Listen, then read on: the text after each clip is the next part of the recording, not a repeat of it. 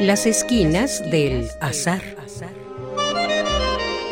Todo encuentro casual es una cita y toda cita una casualidad. Diálogos con Oscar de la Borbolla.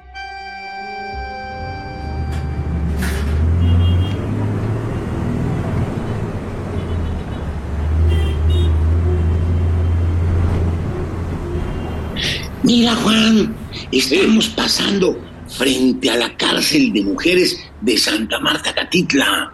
¿Esa es?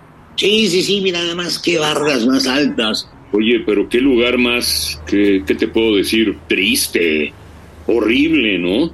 Sí, yo hace muchos años vine, me invitaron a dar una plática a las reclusas. ¿Una plática a las reclusas? ¿Y a poco sí, Juan. ¿Entraste? Sí, claro que sí. Pasé por un montón de filtros. Eh, el auditorio quedaba hasta atrás. Había que pues, cruzar varios edificios.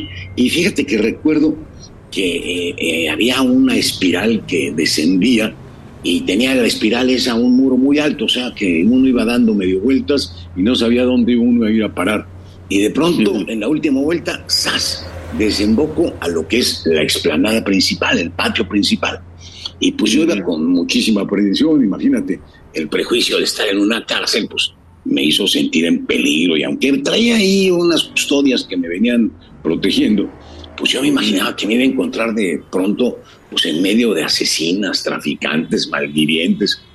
Pero la verdad cuando desemboqué saliendo de esta espiral, eh, pues me encontré con algo que no me había imaginado jamás. Había un montón de mujeres así en, grupos, unas sentadas acá platicando, otras jugando a las cartas, por allá en una cancha jugando voleibol y otras incluso tocando la guitarra. Ay, qué experiencia la tuya, Oscar. Qué barbaridad. Yo creo que a mí también me causaría muchísima aprensión entrar en una cárcel. Entonces dices que ibas ¿qué, a dar una plática en la cárcel. Sí, pues una plática de literatura. Fue una experiencia interesantísima, fíjate. Platiqué con ellas y la verdad, al, menos con las que platiqué, no me dieron la impresión de ser gente mala. Y pues desde entonces le he dado muchas vueltas, he pensado mucho el asunto del mal.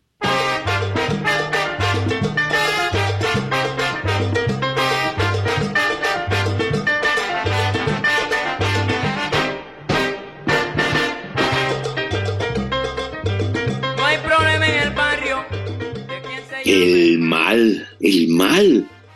¿Te has puesto a pensar en el mal? Sí, Juan, es, es un asunto interesantísimo.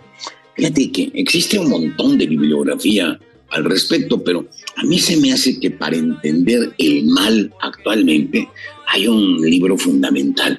Es de esta filósofa Hannah Arendt, se llama Eichmann en Jerusalén y, y tiene como subtítulo una introducción a la banalidad del mal. Ah, caray, me acuerdo de los juicios aquellos que le hicieron a ese Eichmann, Eichmann, este, pero ¿por qué te parece tan interesante eso? Ya otras veces te he escuchado mencionar este concepto de banalidad del mal.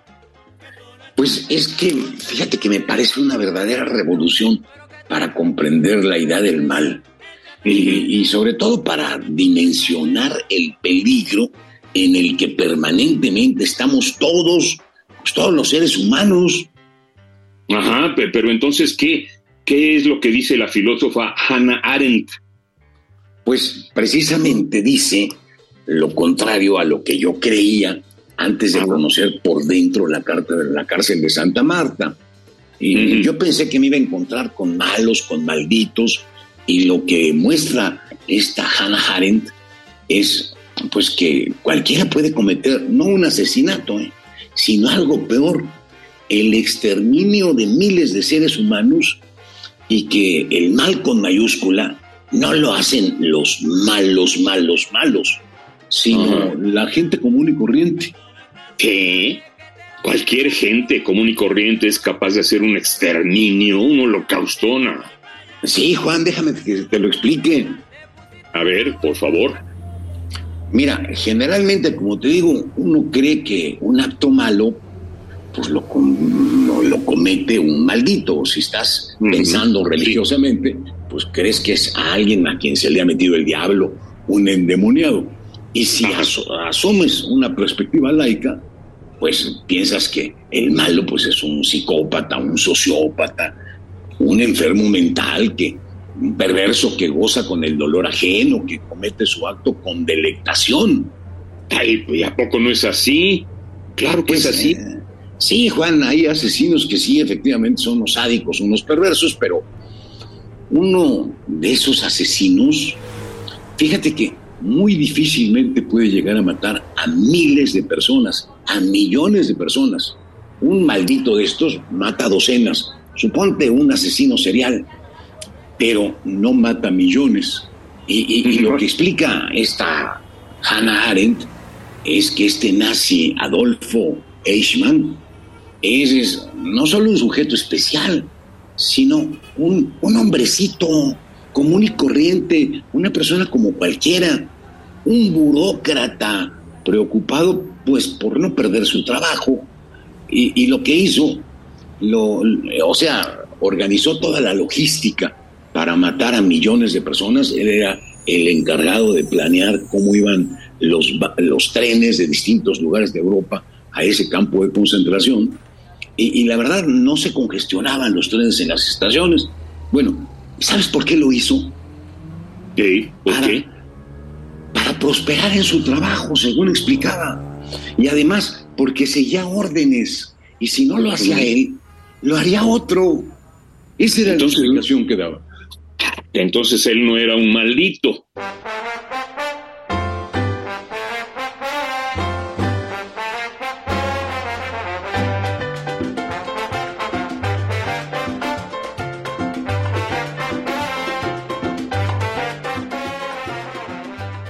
Era una persona pues común y corriente, como cualquiera. Al regresar del trabajo pues llegaba a su casa a cenar con su familia, con sus hijos. Y, precisamente lo que Arendt muestra con este concepto de la banalidad del mal es que cualquiera que no haga las cosas por su propio juicio, sino que las haga siguiendo órdenes de alguien a quien le atribuye autoridad, pues termina pues armando una desgracia, un holocausto como el de Eichmann. Ay, oye, eso sí, de veras que casi no puedo creerlo. Llegar a cenar con tu familia después de hacer lo que estabas haciendo en tu trabajo. Oye, pero me resulta inconcebible que por no pensar por cuenta propia, una persona normal no reaccione y se niegue a cometer estas atrocidades. Pues mira, Juan, eh, esto que dice la filósofa Hannah Arendt lo comprobó experimentalmente un psicólogo de la Universidad de Yale. Este psicólogo, el doctor Stanley Milgram. Eh, ¿Cómo fue? Eh, eh, él hizo el experimento, fíjate que mandaron traer varios estudiantes, formaron dos grupos. Uno a los que les asignaban el papel de, estudiantes, tenían que resolver un trabajo, un cuestionario, y a los otros los convertían en maestros y les daban, los metían a cada quien en una cámara de gesela a los estudiantes y afuera viéndolos estaban los maestros. Y si se, el estudiante se equivocaba, le soltaban una descarga eléctrica. Y, le estaba amarrado el estudiante y, y, le daban la instrucción que al segundo error la descarga más fuerte y al tercero más fuerte. Así, y sabían perfectamente que pasada una determinada cantidad de voltios, pues la gente sufría y hasta podía morirse. ¿no? Bueno, pues lo interesante de este experimento es que eh, fueron soltando las descargas, los que estaban eh, como estudiantes, la verdad, eran actores que hacían la pantomima de que estaban sufriendo y se ah. retorcían de dolor, y sin embargo la gente, los que funcionaban como maestros, seguían descargando porque el señor que estaba ahí con una bata blanca pues les había dado esa instrucción. Así es que esto, mira, lo han hecho muchísimas, hay muchas versiones del, experimento este de Milgram y, comprueba que efectivamente cualquiera, por seguir órdenes, eh, es capaz de hacer atrocidad y media, ¿eh? ¡Qué horror! Así que así somos. ¡Qué horror!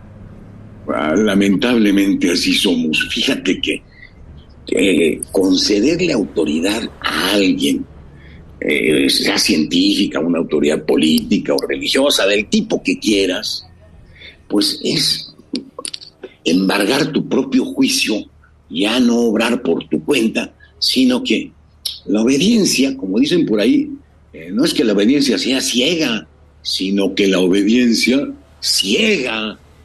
Ah, y, por eso es tan peligroso que la gente pues no piense por su cuenta, o en general y en pocas palabras, es peligrosísimo, Juan, que la gente no piense. Ajá. Oye, Oscar, ¿y ya nunca volviste a ver a las presas de aquí, de Santa Marta, Catitla? No, Juan, fíjate que tuve suficiente con esa única vez y eh, luego incluso me invitaron a dar un taller a los presos de las Islas Marías cuando funcionaba ah. como presidio aquello. Pero no, no, no, no quise ir.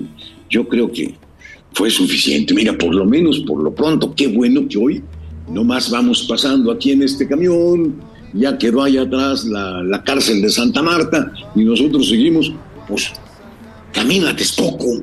Vamos a echar ahí unos tacos buenos. Si hubiéramos venido en trolebús, no estaríamos platicando sobre esto. abur, abur. Usa un sombrero de ala ancha y de medio lado. Y zapatillas por si hay problemas salir volado. Lentes oscuros pa' que no sepan que está mirando un diente de oro que cuando... Radio UNAM, en colaboración con la Facultad de Estudios Superiores Acatlán, presentó Las esquinas del azar. Todo encuentro casual es una cita y toda cita una casualidad. Voces, Oscar de la Borbolla y Juan Stack. Producción y realización, Rodrigo Aguilar y Denis Licea. Radio UNAM, Experiencia Sonora.